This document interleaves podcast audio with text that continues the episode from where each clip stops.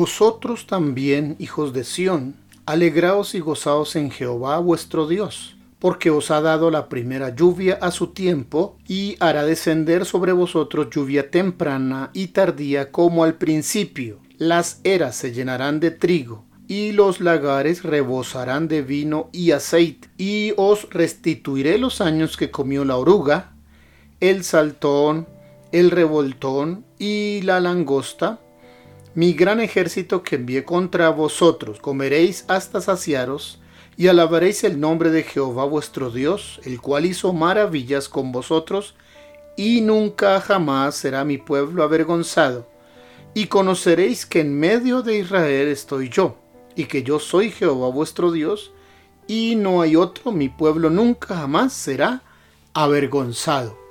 Las palabras que acaban de escuchar son descritas por el profeta Joel en el capítulo 2 y hacen referencia a la restauración que Dios da después de días críticos, de tiempos difíciles. Todos aquellos que escuchan estos podcasts sean bienvenidos a este tiempo y tratemos acerca de la restauración. En estos tiempos de dificultad y de crisis, Dios ha despertado nuestro espíritu para revelar a Cristo en nosotros, para tener una comprensión mayor de su amor y para restablecer una comunión con el Espíritu Santo. Cuando obedecemos a su palabra, el Señor no se tarda en restaurar lo que el enemigo había quitado. El profeta Joel muestra el corazón de Dios para con su pueblo. No es volver como era antes. Restaurar es más que eso. Es traer una nueva y más profunda comprensión de Dios, de la manera que Él actúa, de su provisión y también de su plan futuro. Dice, nunca más será mi pueblo avergonzado. Esta es una hermosa declaración que nos indica el corazón paternal de Dios. Yo decido creer esta palabra, la cual abrazo y por supuesto guardo en mi corazón, tomando la decisión que también jamás daré la espalda al Señor. Como lo hizo Josué, decido servir con mi casa y servir al Señor.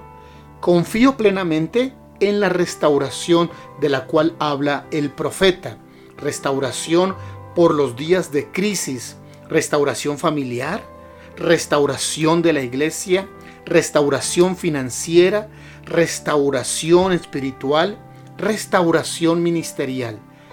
Ha habido días, meses, donde por acción de esta situación de emergencia hemos tenido pérdidas considerables, significativas, pero debemos creer que se restaurarán la economía, el comercio, que se restaurará las negociaciones internacionales, que se restaurarán los negocios de los hijos de Dios.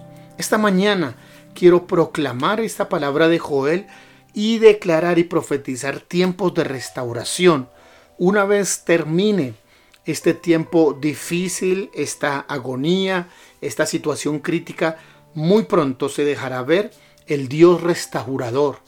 Así que le invito para que usted ponga toda su confianza en Dios, para que ahora que estamos llegando al final de este tiempo y que está esta reapertura, podamos entonces arreglar con el Señor, ponernos bien delante de Dios y alistarnos para una mejor administración, que su empresa vuelva a una mejor administración, que su vida vuelva a algo mejor, que su ministerio regrese algo mejor. Cuando Dios nos restaura no volvemos a lo mismo, volvemos a cosas mejores, arreglando errores, corrigiendo cosas y entonces estamos listos para un nuevo tiempo. Esta es la profecía que declara Joel. Es momento para evaluar y anotar bien los cambios que haremos al reabrir, al retomar los diferentes trabajos, las diferentes funciones ministeriales,